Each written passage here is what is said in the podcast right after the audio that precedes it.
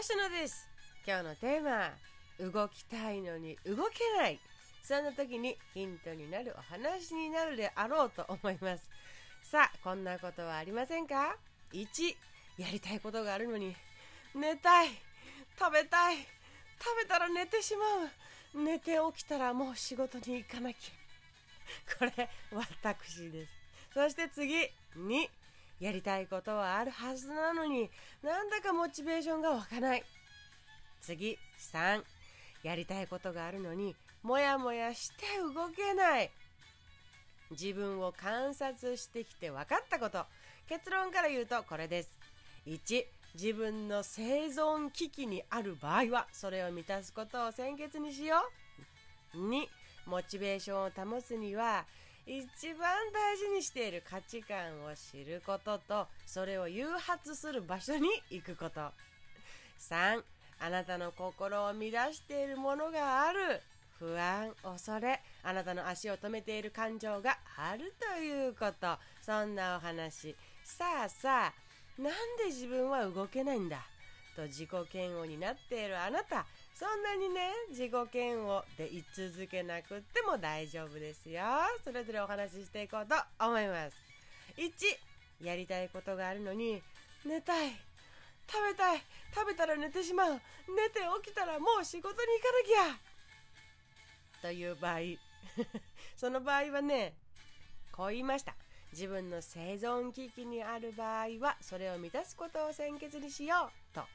私たちは人間である以上食べたい寝たいトイレに行きたいなど避けて通れないものがありますよね。絶対に来るもの。そもそもそれが飢餓状態にあればそれ以外の何かをするという欲求を湧いてこないと思うんです。だってそれよりも生命の危機なんですから。です。私たちがその時に叫びたいことは。生命の危機だからそれを優先しちゃうんですね。なのでそんな時はまずそれを満たすこと。私がねよく自分に言ってることはこれです。あ私今生存本能が危機を訴えているのね。というふうに言葉にして自分に言うことをよくします。すると安心します。そっかと。満たせるように少しでも生活習慣を見直すこともすっごく大事だと思いますね。飢餓を放置にしっぱなしにしない生活を。それが大事です。次。やりたいことあるはずなのになんだかモチベーションが湧かない。モチベーションを保つには一番大事にしている価値観を知ることとそれを誘発する場所に行くことと私は学びできました。自分が動くきっかけとなる気持ちや欲求は何なのかそれを知っていることはまず大事ですよね。知っているからこそ使えるんですから。その言葉自体はお一人一人お一人お一人才能プロファイリングで特定もしていますからね。でそれを知った人はそれに沿い行動をしていきます。でもそれが分かった上でも動けない時がある。そんな時はこれが足りていないのかもしれません。自分のモチベーションとなる気持ちを刺激する場所人やことや物に触れていないのではということです。どういうことかというと例えばヒーローがね映画とかでヒーローがいるとします。あなたが思い描くヒーロー今思い浮かべてください。そのヒーローが何のトラブルもないのんびりした街にいてね果たす役割が役割がなかったとしたらどうでしょう。ヒーローになれません。映画にもなれません。起承転結のキーすら起きませんっていう マザー・テレサだって自分を一番必要としているところへ自らを赴きました。アンパンマンとバイキンマンもそうじゃないですか。バイキンマンがいないとアンパンマンは愛と勇気をふんだんに使えないわけです。自分の一番大切にしている価値観が分かったらそれを待ち望んでいる人はどこにいるのか。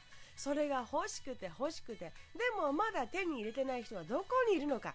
そんな場所人や物や事柄に触れに行かねばなりません。触れに行けばいいんです。そうすればあなたは自然にスイッチが入ってしまうことでしょう。心が動くことでしょう。今それが足りていない人は出向いていきましょう。探してみましょう。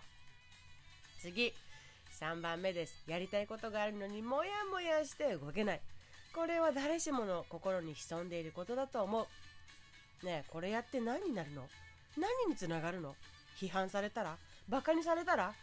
人が離れていったら？怖い。どうなるのかわからない。今よりもっと悪い状況になってしまうんじゃないか。と不安に押しつぶされる。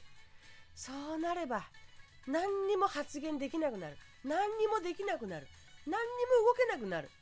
心はふつふつしているのに片方の心は同じだけの不安とこのふつふつがね拮抗して止まったまま結果止まったまま。もしそんな場合はしっかり自分の持っている不安に向き合うこと。それはねこういうことです。何が怖いですか？一番あなたが恐れていることや状況って何ですか？それってどう言われることですか？どうされることですか？どう見られてしまうことですか？というふうに自分に尋ねてみましょう。それで出してみる。それが出たら次はこうです。そうなったらどうする？という具体的な対処法まで出すということが大事。例えば私だったらこんな感じです。一番恐れているのはこの人のサービス受けたけど口だけで中身はないし結局自分にとって何のプラスにもならなかった。とかです。もう最悪です。まぶたをひっそり閉じてしまうほどに最悪です。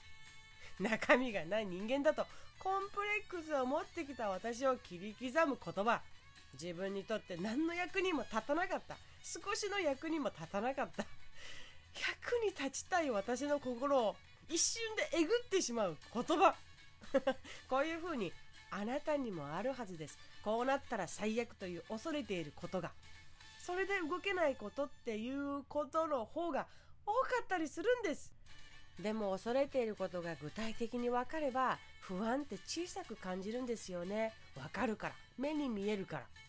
そう言われないように自分の身になっている体験を伴った学びを元に言うようにしようとか私の場合ね。自分の意思で自分の意見を言うようにしようとか自分で決める決め事が持てるんですね。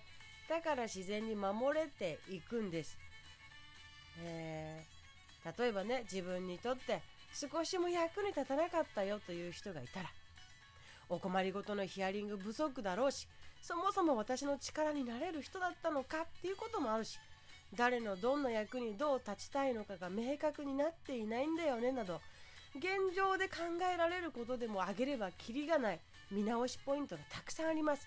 日々それをやっていくとしてももし仮にそう言われた場合の対処法を持っておく。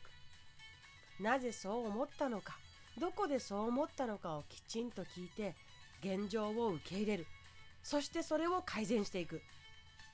というふうに恐れている状況になったら私はこうします。という自分への宣言というか具体的な方法を自分で持っていると不安から動けないというストレスは大幅に軽減されていきます。人によって一番恐れている状況や言葉が違う。ある人はあんたのせいでって言われるのが一番嫌な人がいるいるだろうし使えないとかダッサとか普通だねとかが一番言われて嫌な人もいます。あなたはどんなことを言われるのが嫌で行動できませんか？どんな状況になるのが怖くて動けませんか？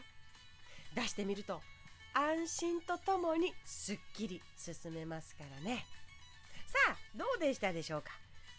動きたいのに向かいたい先があるのに動けない時。何かピンときたらご活用ください。動けない時があるのはそんな時が来るのはあなただけじゃない。動くためにそれでも動くために自分の対象を持っていればいいね。ではまた。